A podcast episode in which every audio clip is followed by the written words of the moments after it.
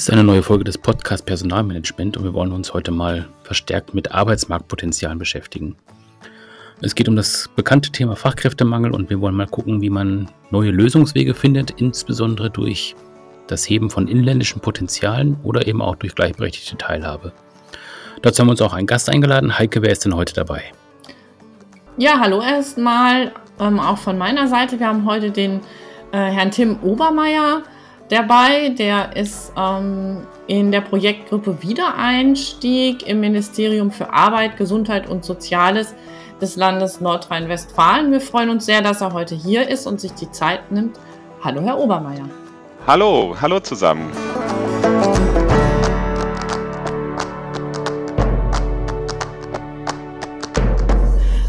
Herr Obermeier, jetzt habe ich Sie ja ähm, nur ganz kurz vorgestellt mit Ihrer ähm, Funktion quasi und wie Sie ähm, im Ministerium verortet sind. Mögen Sie vielleicht noch ein bisschen mehr zu sich sagen?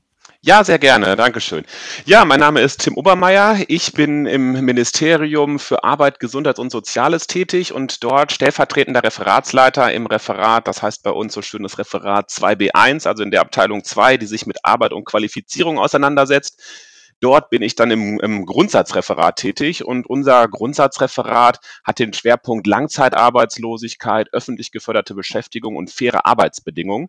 Das sind so die Themen, mit denen wir uns bei uns im, im Grundsatzreferat auseinandersetzen. Daneben habe ich, ähm, wie Frau Andraschek schon im Vorspann gesagt hat, äh, die Projektgruppe Wiedereinstieg geleitet. Ähm, diese Projektgruppe hat sich damit auseinandergesetzt, mit welchen Maßnahmen, mit welchen Instrumenten es uns gelingen kann, ja, die negativen Folgen der, äh, der Pandemie, die ja fast schon wieder vergessen ist, die negativen Folgen der Pandemie auf dem Arbeitsmarkt, wie wir die ja ähm, abmildern können und insbesondere für arbeitslose und langzeitarbeitslose Menschen neue Perspektiven auf dem Arbeitsmarkt durch eigene Projektansätze umsetzen können. Das war so die Ansätze, die wir da verfolgt haben. Da haben wir verschiedene Projekte gestartet und auch umgesetzt. Ähm, ja, vom Hause aus her bin ich äh, Sozialwissenschaftler.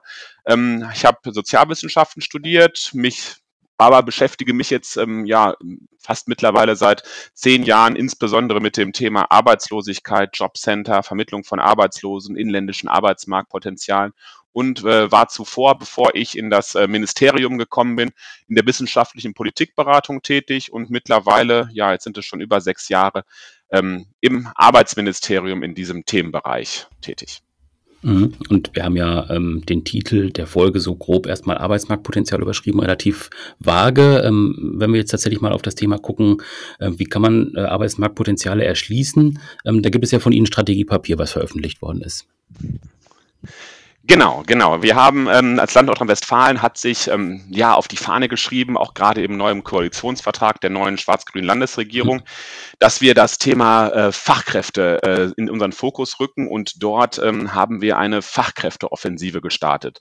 Am 11. Mai gab es dazu die große Auftaktveranstaltung zum Thema ähm, Fachkräfteoffensive, wo die verschiedenen, die verschiedenen Bausteine, die verschiedenen Schwerpunkte vorgestellt worden sind, mit denen ähm, das Thema angegangen werden soll. Und natürlich sieht man auch in dieser Fachkräftestrategie einen eigenen Schwerpunkt, der sich darauf äh, konzentriert, dass wir uns verstärkt um die, ja, man nennt es die sogenannten inländischen Arbeitsmarktpotenziale kümmern müsste.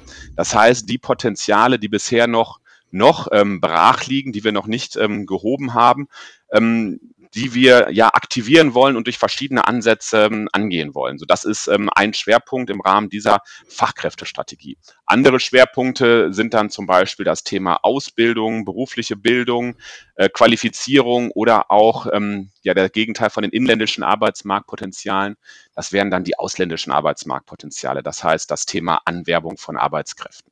Mhm. Genau, das ist ja so eine Perspektive, die man relativ häufig hört, also dass man einfach schaut, ähm, wir haben jetzt ein Defizit an Fachkräften äh, auf dem Markt, wir gucken mal, was wir an ähm, Fachkräften aus dem Ausland bekommen können.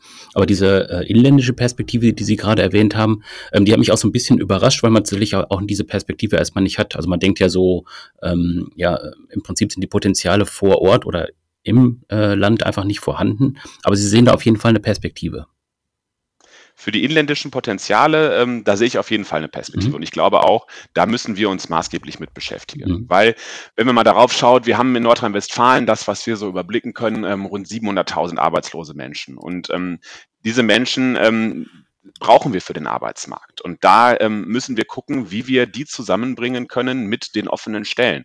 Also was wir ja immer wieder hören und auch von vielen Arbeitgebern äh, hören ähm, oder was man ja mittlerweile überall wahrnimmt, ist das Thema Fachkräftemangel. Mhm. Also Arbeitgebern gelingt es nicht mehr, ihre Stellen zu besetzen. Und ähm, dann ist ja der erste Blick, den man eigentlich hat, ähm, wie sieht es denn aus? Gibt es nicht Arbeitslose, die für diese Stellen in Frage kommen? Und dann sind wir direkt bei dem Thema Matching.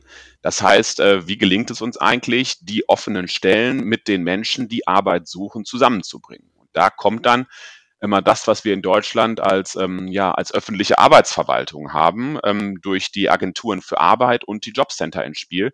Ich glaube, die daran tagtäglich äh, arbeiten, um genau diese Stellen zu besetzen. Hm, wenn Sie, wenn wir jetzt mal bleiben, auch beim, Sie haben gesagt, das Thema Matching. Ähm, was ist so aus Ihrer Erfahrung und aus bisherigen Erkenntnissen vielleicht auch das Schwierige bei einem Matching, äh, wenn jemand sehr lange nicht mehr ähm, als Arbeitnehmer oder Arbeitnehmerin aktiv gewesen ist? Mhm. Ja, das Schwierige beim Thema Matching ist erstmal, die beiden Seiten zusammenzubringen. Das heißt, ähm, wir haben eine offene Stelle, die wird ähm, gemeldet bei den Agenturen für Arbeit, bei den Jobcentern und sagen, ich suche jemanden für die und die, äh, für die und die Qualifikation. Und dann stellt sich erstmal die Frage, haben die Jobcenter oder die Arbeitsagenturen überhaupt Personen, die die entsprechenden Qualifikationsanforderungen erfüllt? Mhm. Und das ist so die ähm, zentrale Herausforderung, weil was wir in den Daten sehen, ist, dass die Stellen, die gemeldet sind, mhm. sich sehr häufig an Fachkräfte richten. Das heißt, da werden äh, Fachkräfte gesucht, die eine abgeschlossene Berufsausbildung haben. Da werden Experten oder Spezialisten gesucht, die zum Beispiel einen ähm, Universitätsabschluss haben, einen Hochschulabschluss haben und ähm, besondere Qualifikationen aufweisen müssen.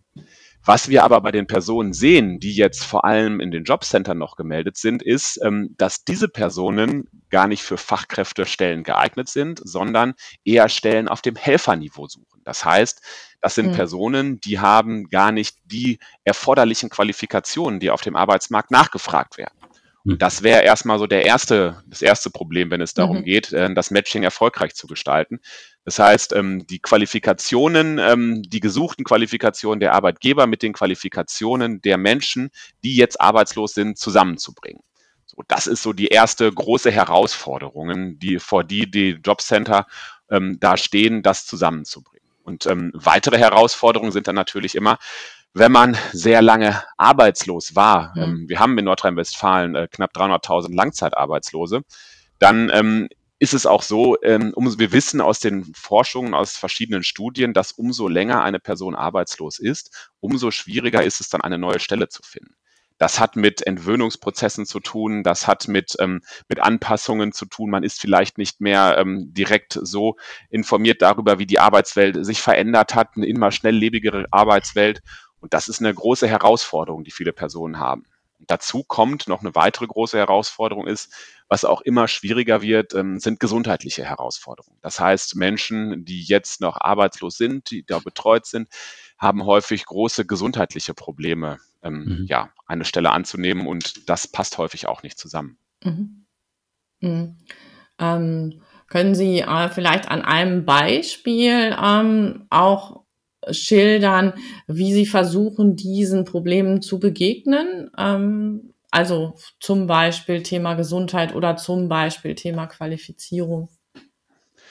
Genau, also da gibt es natürlich, ich sage, also ich kann immer Arbeitgebern nur raten, äh, gehen Sie mal auf Ihr Jobcenter vor Ort zu, gehen Sie mal auf Ihre, äh, auf Ihre Agenturen für Arbeit zu, seien Sie ein bisschen konzessionsbereit, machen Sie ein bisschen Abstriche und ähm, lassen Sie sich mal auf dieses Experiment ein, ähm, auch mit den Jobcenter da zusammenzuarbeiten, weil mhm. die Jobcenter einen ganzen Instrumentenkasten haben, so nennen wir das immer, mit verschiedenen arbeitsmarktpolitischen Förderinstrumenten, die sehr hilfreich sein können, diese vielleicht anfänglichen Defizite, die da noch vorhanden sind, äh, auszugleichen ob das jetzt ähm, bestimmte Qualifizierungen sind, die zusätzlich durch die Jobcenter gefördert werden können, ob das, ähm, was auch sich als sehr erfolgreich herausgestellt hat in den letzten Jahren, zusätzliche Coaching-Angebote sind. Mhm. Das heißt, dass ähm, ehemalige Arbeitslose am neuen Arbeitsplatz durch sogenannte Coaches äh, für einen längeren Zeitraum auch nach der Beschäftigungsaufnahme noch weiter begleitet werden um zum Beispiel bestimmte ähm, soziale Probleme, äh, um bestimmte qualifikatorische Probleme anzugehen und mit den Menschen zu bearbeiten, sodass aus sag mal, aus ehemaligen Langzeitarbeitslosen sich sukzessive Arbeits- und Fachkräfte entwickeln können. Das sind so ähm, bestimmte Bausteine, die die, ähm, die die Arbeitsverwaltung da zusätzlich zur Verfügung hat. Und ein wichtiger Baustein ist auch immer noch, das ist zwar ein teurer Baustein, aber der ist möglich, das sind äh, Lohnkostenzuschüsse. Das heißt, ähm, dass man in den ersten Monaten sagen kann, so, wir probieren äh, die Arbeitskraft erstmal aus und ähm, es wird ein Lohnkostenzuschuss gezahlt in Höhe von 50 Prozent, 70 ähm, Prozent. Also da sind verschiedene Instrumente denkbar über einen sogenannten Eingliederungszuschuss. So, da kann man auch immer das Jobcenter Arbeitsagentur ansprechen, ob da nicht Möglichkeiten bestehen. Und das ähm, sind so Unterstützungsangebote, die da vorhanden sind. Ähm, wie sehen Sie da die Arbeitgeberseite vorbereitet? Also ich kann das jetzt aus meinem äh, eigenen Umfeld ja sagen. Ähm, wir haben ja auch eine langzeitarbeitslose Person eingestellt, darüber kennen wir uns ja auch. Ähm, das hat natürlich auch viel damit zu tun, also ähm, wie motiviere ich die Person, ähm, wie kann ich auch die, ja, die Persönlichkeit einschätzen, auf welche Sachen muss ich da achten. Ähm, sehen Sie da überhaupt dann auch auf der äh, Arbeitgeberseite Potenzial, dass sowas auch berücksichtigt wird oder ist auch das Bewusstsein dafür da aus Ihrer Perspektive?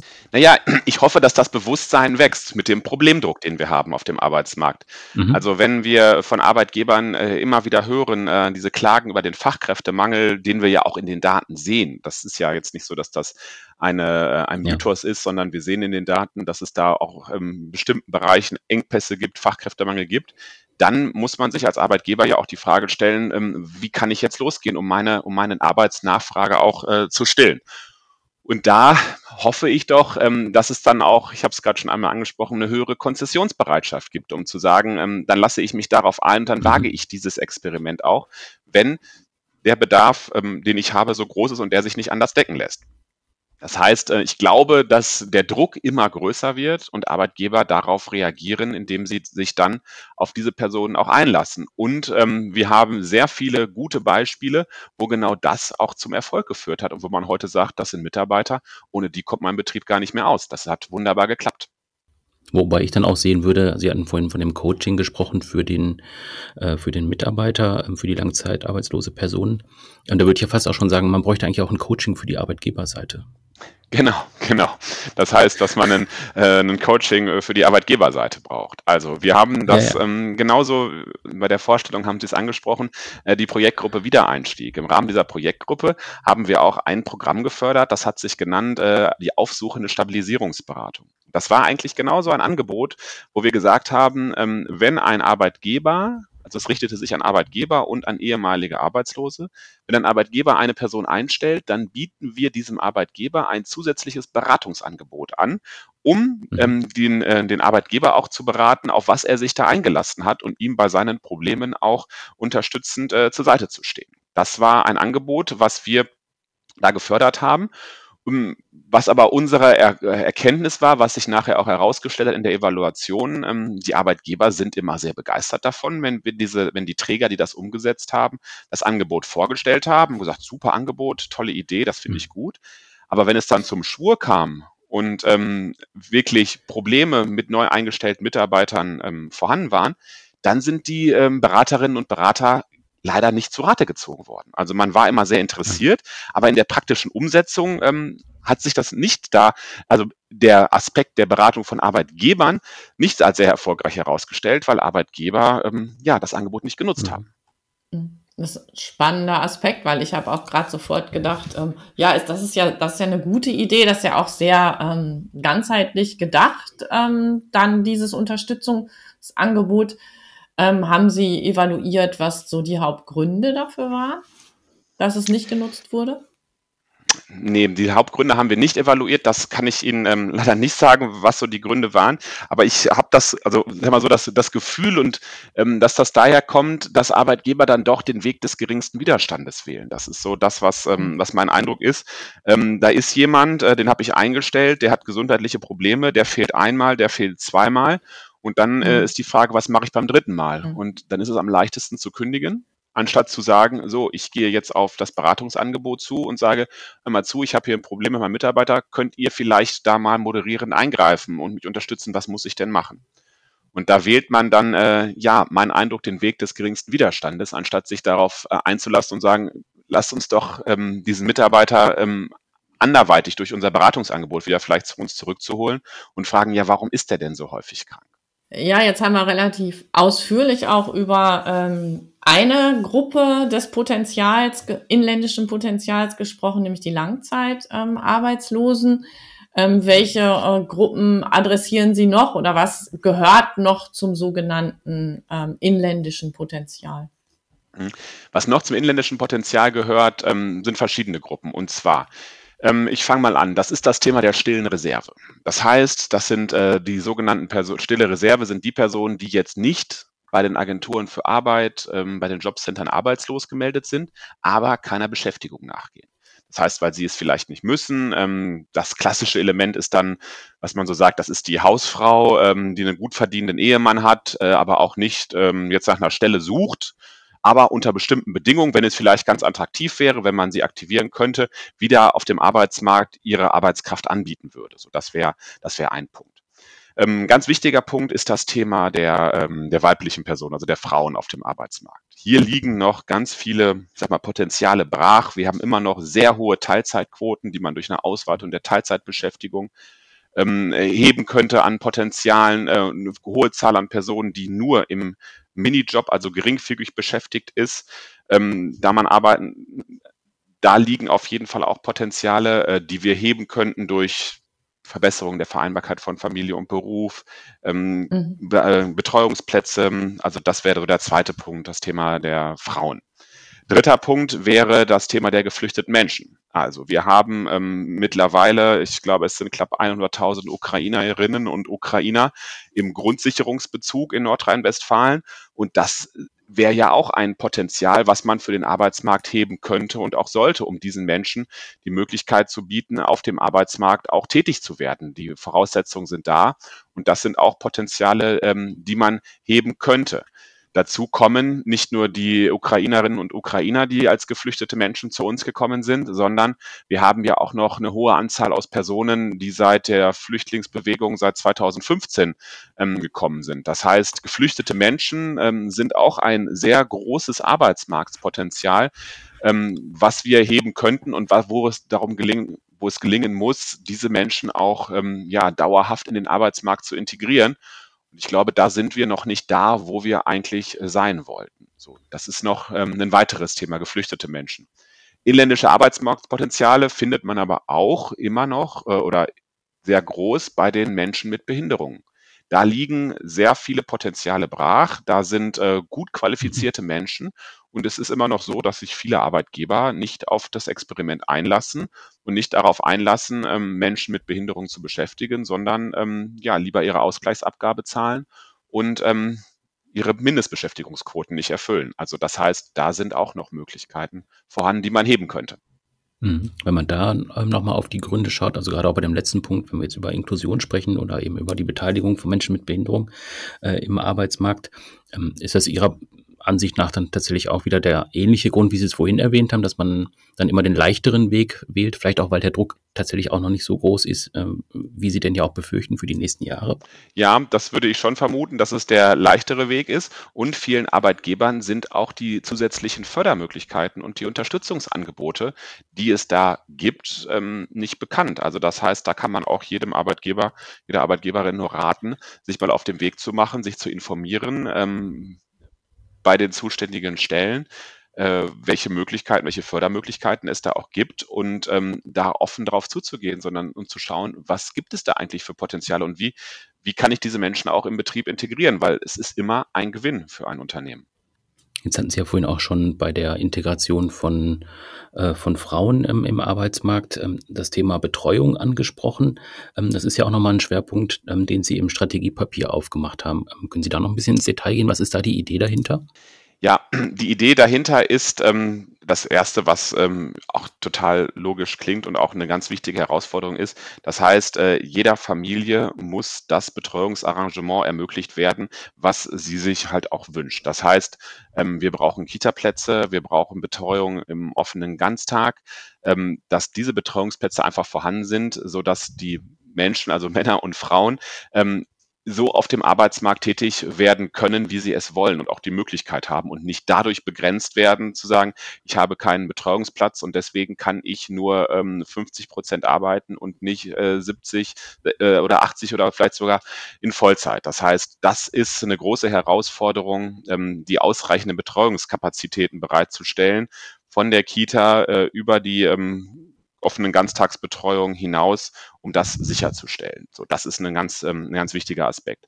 Und dann muss man schauen, ähm, ja, wo haben wir Teilzeitbeschäftigung bei Männern und Frauen und wo haben wir unfreiwillige Teilzeitbeschäftigung? Das heißt, wo gibt es da Potenziale und mit welchen Argumenten und ähm, wie könnten Menschen überzeugt werden, ihre Arbeitszeit auch auszuweiten, um da ähm, tätig zu werden? So, und das ist, glaube ich, ein, ähm, ein ganz wichtiger Punkt.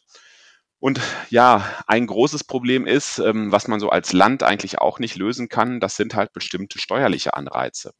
Also in vielen Konstellationen ist es für den einen Partner oder die Partnerin ähm, sinnvoller, nur einer geringfügigen Beschäftigung nachzugehen, wenn der andere Partner, die andere Partnerin in Vollzeit tätig ist.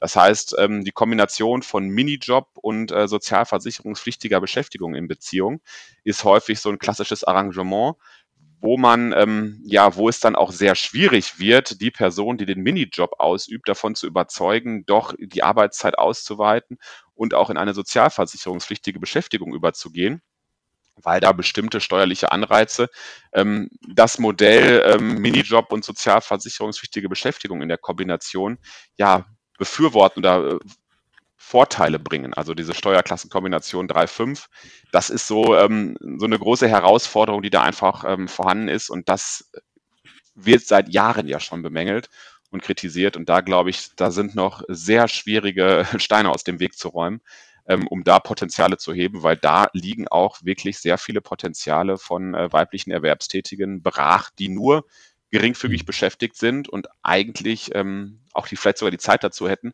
viel mehr zu arbeiten, ähm, aber es sich finanziell, ich sage mal in Anführungsstrichen, an der Stelle nicht lohnt. Wobei ja gerade bei der Kinderbetreuung auch das Thema Fachkräftemangel dann wieder äh, zutage tritt. Also wenn ich jetzt an die, äh, an die Kinder- und Jugendhilfe denke zum Beispiel. Genau, das kommt, das kommt natürlich noch dazu. Ähm, das heißt, ähm, wenn wir Betreuungskapazitäten ausbauen wollen, dann ähm, krankt es häufig daran, dass die Fachkräfte fehlen, äh, um dort tätig zu werden. Das ist genau, und äh, da beißt sich die Katze in den Schwanz. Also da, das muss man, das muss man schaffen. Ja, genau, da habe ich nämlich auch gerade daran gedacht, weil ich ähm, hier in meiner Nachbarschaft eben genau auch das Thema habe. Ne? Also jemand, eine äh, junge Frau arbeitet mit Kindern, ähm, eben Teilzeit in der in der Betreuung von Kindern. Und wenn da natürlich die Idee ist, sie soll länger arbeiten, braucht sie eben hinten raus wieder Betreuung für ihre Kinder. Ne? Und das ist natürlich an der einen oder anderen Stelle ein wirklich schwer zu lösendes Problem. Also was dann ganz jenseits ist von Anreizen wie Geld oder Motivation, ähm, Arbeitszeiten auszudehnen. Genau, das ist die große Herausforderung und da kommen dann mhm. auch, ähm, das haben wir ja auch im Bereich der Pflege von älteren Menschen, das haben wir in der Kita-Erziehung ja. und das haben wir auch im Gesundheitsbereich. Und da kommen dann häufig die sogenannten ausländischen Arbeitsmarktpotenziale ins Spiel, dass man versucht, da mhm. über die Anwerbung von Arbeitskräften aus Drittstaaten ähm, diese Potenziale, ähm, also da Potenziale zu gewinnen, um, um das Problem nicht zu haben. Hm. Wobei da ja auch wieder ein Thema reinspielt. Also das kenne ich jetzt auch wieder von dem Beispiel, das wir haben. Äh, die langzeitarbeitslose Person, die wir eingestellt haben, kommt eben aus Portugal. Tatsächlich dann auch da zu gucken, wie ist das jetzt mit länderübergreifenden Abschlüssen, also ne, äh, Schulabschluss, Berufsabschluss, dass das auch anerkannt wird. Das ist ja auch nochmal so eine Hürde, die, die, vor der man oft steht dann als Arbeitgeber. Genau. Das ist das ähm, große Thema, die Anerkennung von Abschlüssen. Ähm, ist auch im Rahmen der Fachkräftestrategie des Landes Nordrhein-Westfalen, die wir da aufgesetzt haben, die Sie da auch ähm, finden, ist das Thema der Anerkennung von äh, Abschlüssen auch ein, ein großer Baustein, dass es da vorangehen muss, um genau das äh, zu haben, was ähm, Sie äh, gerade beschrieben haben, dass Menschen halt nur, weil sie einen, weil ihr Anschluss, Abschluss nicht anerkannt wird, unterwertig beschäftigt werden und auch nicht mhm. den Lohn erhalten, der ihnen eigentlich zusteht als äh, ordentlich ausgebildete äh, Fachkraft, weil es da beispielsweise an der Anerkennung, äh, mit der Anerkennung hakt. Ja, jetzt haben wir ja ähm, auch viel über Potenziale gesprochen von Menschen, die schon fertig sind mit ihrer Ausbildung oder eine Ausbildung haben. Ähm, wie passen eigentlich jetzt auch äh, junge Menschen da rein? Also aus Ausbildung ähm, von jungen Menschen, Schulabschlüsse. Ähm, Gibt es da auch noch Potenziale, die zu heben sind ähm, im Rahmen Ihrer Strategie? Natürlich. Also das ist, glaube ich, ähm, der Ansatzpunkt, ähm, dass man sagt, ähm, es muss uns gelingen, dass kein Jugendlicher am Übergang der Schule, äh, von, der, von der Schule in den Beruf verloren geht. Das heißt, dass jeder äh, Jugendliche da ein Angebot auch erhalten müsste, sollte, ähm, um eine berufliche Orientierung äh, aufzunehmen und da nicht ins, ich sag mal, in dem sogenannten Übergangssystem landet, äh, zwischen, ähm, zwischen Schule und Beruf, wo man ähm, keine wirkliche berufliche Perspektive Perspektive hat.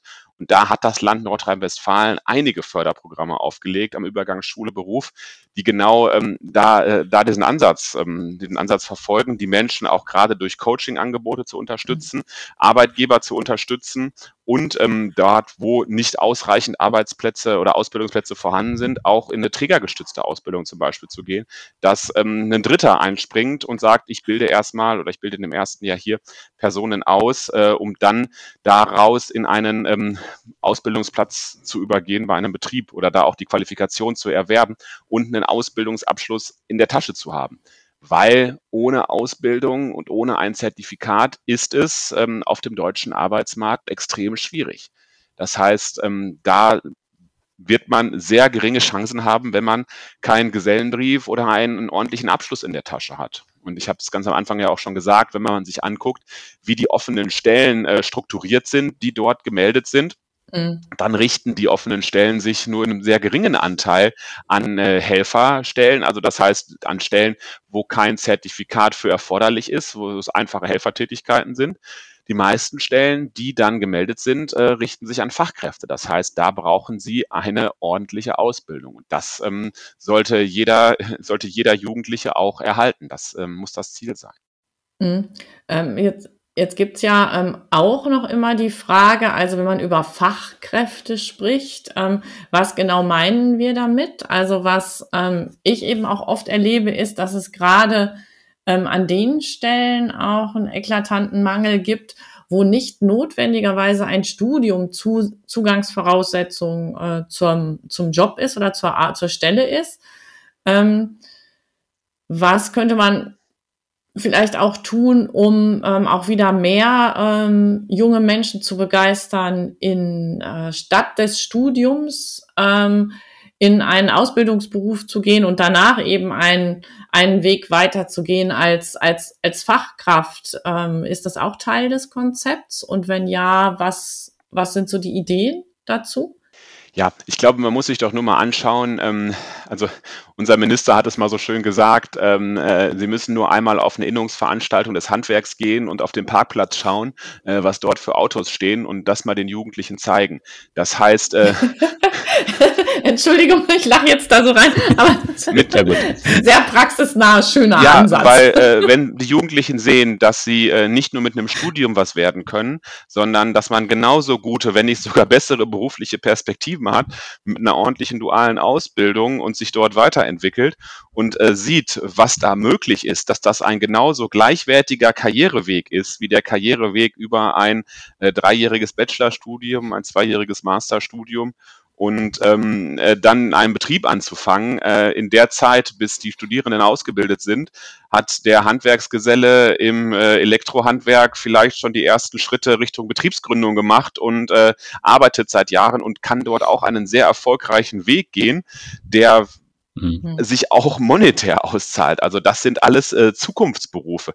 Wir müssen ja nur mal schauen, ähm, wie uns, jetzt kann man mal weit aushöhlen, die sozial-ökologische Transformation, also wie uns die Klimawende, äh, wie uns die gelingen kann, wenn es uns nicht gelingt, ähm, genug Personen zu finden, die äh, die entsprechenden Heizungen einbauen, ähm, die die, äh, die Solaranlagen auf die Dächer bauen. Das heißt, ähm, oder die Elektriker, die dann die entsprechenden Solaranlagen anschließen. Das heißt, das sind äh, Zukunftsberufe, mit denen der, ähm, die sozial-ökologische Transformation Mhm. ähm, ja, zu stemmen sein wird. Und das muss man, glaube ich, den Jugendlichen verbinden, vermitteln, Mhm. dass sie dort äh, ganz nah ähm, an sehr modernen Berufen arbeiten und das auch gleichwertige Karrierewege sind. Und ich glaube, was da auch nochmal wichtig ist, gerade dieser Aspekt, den Sie jetzt gerade nochmal reingebracht haben, dass Sie sagen, ähm, es hat natürlich auch einen Bezug zu im Moment sehr intensiv geteilten Werten, gerade in dieser äh, Gruppe in der Gesellschaft. Also die Frage ökologische Transformation ähm, und aber auch Fragen ähm, nach modernen, flexiblen Arbeitsplätzen und eben auch nach, nach einer Möglichkeit, ähm, sich irgendwie einzubringen und auch ein bisschen kreativ zu sein. Und ich glaube, da gibt es ganz viele ganz tolle Beispiele von Handwerksbetrieben oder auch kleineren äh, KMU, ähm, die da sehr moderne Unternehmenskonzepte fahren. Und ich glaube auch, die, das müsste noch viel mehr in den Vordergrund, wie äh, es sein kann, heute eben in so einem modernen äh, Unternehmen zu arbeiten oder in einem modernen Handwerksbetrieb tätig zu sein. Genau, das ist, ähm, das ist ein wichtiger Weg und ich glaube, das gelingt und da, da ist man drauf und die, äh, die Image-Kampagnen, also wenn man mal heute schaut, wie das Handwerk äh, mit großen Plakaten auch für ihre Mhm. Berufe wirbt, ähm, das wird, ich würde mal vermuten, dass das verfängt und dass das auch äh, Jugendliche äh, feststellen, was da alles möglich ist, was für Potenziale in diesen Berufen liegen. Mhm. Und dann natürlich auch nochmal dieses Karrierethema. Sie haben es gerade angesprochen. Unternehmensgründung ist das eine, aber es geht ja auch noch in, den anderen, in die andere Richtung. Es sind ja auch einfach viele Betriebe, wo tatsächlich Inhaber schon äh, jetzt an die Altersgrenze kommen und sagen, ich brauche auch einen Nachfolger oder eine Nachfolgerin. Ich finde aber niemanden. Also das kann man natürlich auch Mhm. nochmal als Karriereweg zum Beispiel auch äh, darstellen. Ja, als Karriereweg ist das ist das und ähm, der Karriereweg hat ja auch etwas mit Durchlässigkeit zu tun.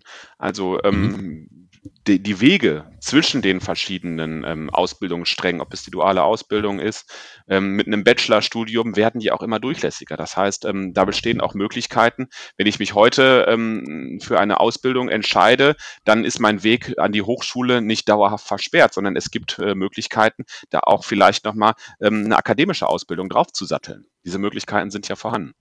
Ähm, Wir haben jetzt verschiedene Möglichkeiten gehört, tatsächlich auch, wo ähm, Arbeitgeberinnen und Arbeitgeber aktiv werden können. Ich habe auch so ein bisschen rausgehört, es fehlt an einigen Stellen eben die Motivation.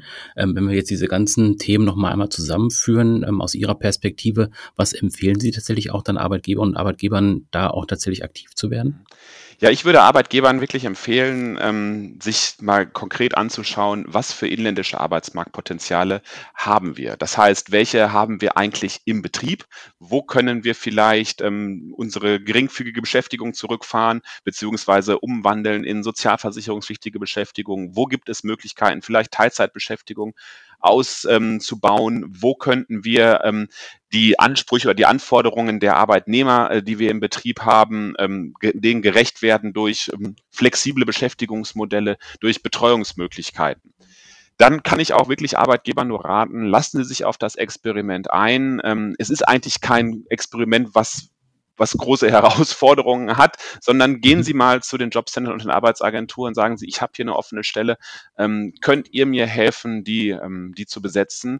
Ähm, ich lasse mich darauf ein, ich, ähm, welche Fördermöglichkeiten habt ihr für mich? Ähm, kann ich vielleicht Lohnkostenzuschuss in Anspruch nehmen? Äh, seid ihr auch für mich da, wenn es da nochmal Probleme gibt? Und ähm, ich bin mir sehr sicher, dass die Jobcenter da äh, auf jeden Fall mit ihrem Dienstleistungsangebot unterstützend tätig werden können. Wir haben jetzt erst gerade zum ersten äh, siebten oder zum ersten sechsten, oder ich glaube, das ist der erste siebte, ein neues Instrument eingeführt. Das heißt, so eine ganzheitliche, ähm, ganzheitliche Betreuung und ein Coaching, wo auch nach dem ersten Jahr der Beschäftigungsaufnahme immer noch ein Coach zusätzlich die Arbeitnehmer und auch die Arbeitgeber betreut bei der Integration der Person in den Betrieb und dann ein zusätzliches Angebot hat, ähm, dass man sich darauf einlässt und das auch ausprobiert. Und ähm, Konzessionsbereitschaft muss steigen. Wenn ähm, eine Person zum Beispiel noch nicht perfekt Deutsch spricht, ähm, am besten lernt es äh, die Sprache im Betrieb in Kontakt mit anderen Kolleginnen und Kollegen und nicht unbedingt äh, in der Schule, sondern ähm, am besten lernt man es, wenn man mit den Personen spricht. Ähm, lassen Sie sich darauf ein. Ähm, integrieren Sie eine Person, auch eine geflüchtete Person im Betrieb und probieren Sie, ähm, ja, da auch ähm, mit der Förderung und diese Person zu unterstützen. Und ich glaube, das kann für alle Seiten nur ein großer Gewinn sein. Ja, also das war nochmal ein wichtiger Aufruf, denke ich, ähm, dass sich Unternehmen da einfach bewegen müssen. Ähm, ich kann es, wie gesagt, auch nochmal aus meiner eigenen Perspektive sagen. Es ist eben eine Aufgabe, die man tatsächlich dann auch übernimmt, aber es lohnt sich auf jeden Fall, wenn ich jetzt auf unseren äh, Mitarbeiter schaue, der ähm, über dieses Programm 100 Ideen gegen Langzeitarbeitslosigkeit reingekommen ist, der sich einfach auch bei uns etabliert hat und jetzt auch tatsächlich immer noch neue Aufgaben übernehmen kann. es lohnt sich auch einfach tatsächlich eben diesen langen Atem zu haben und da auch ein bisschen zu investieren. Also auch für, für beide Seiten einfach. Gut, dann sind wir, glaube ich, durch für heute. Dann danke ich Ihnen auf jeden Fall, dass Sie sich die Zeit genommen haben, ähm, dass Sie uns hier einen Überblick bekommen, äh, äh, gegeben haben und ich hoffe, dass, ähm, dass viele Unternehmen auch annehmen und auch einfach dann aktiv auch starten. Ja, sehr gut, das freut mich. Vielen Dank. Ja, auch von meiner Seite vielen Dank und alles Gute für die Umsetzung des Strategiepapiers. Dankeschön.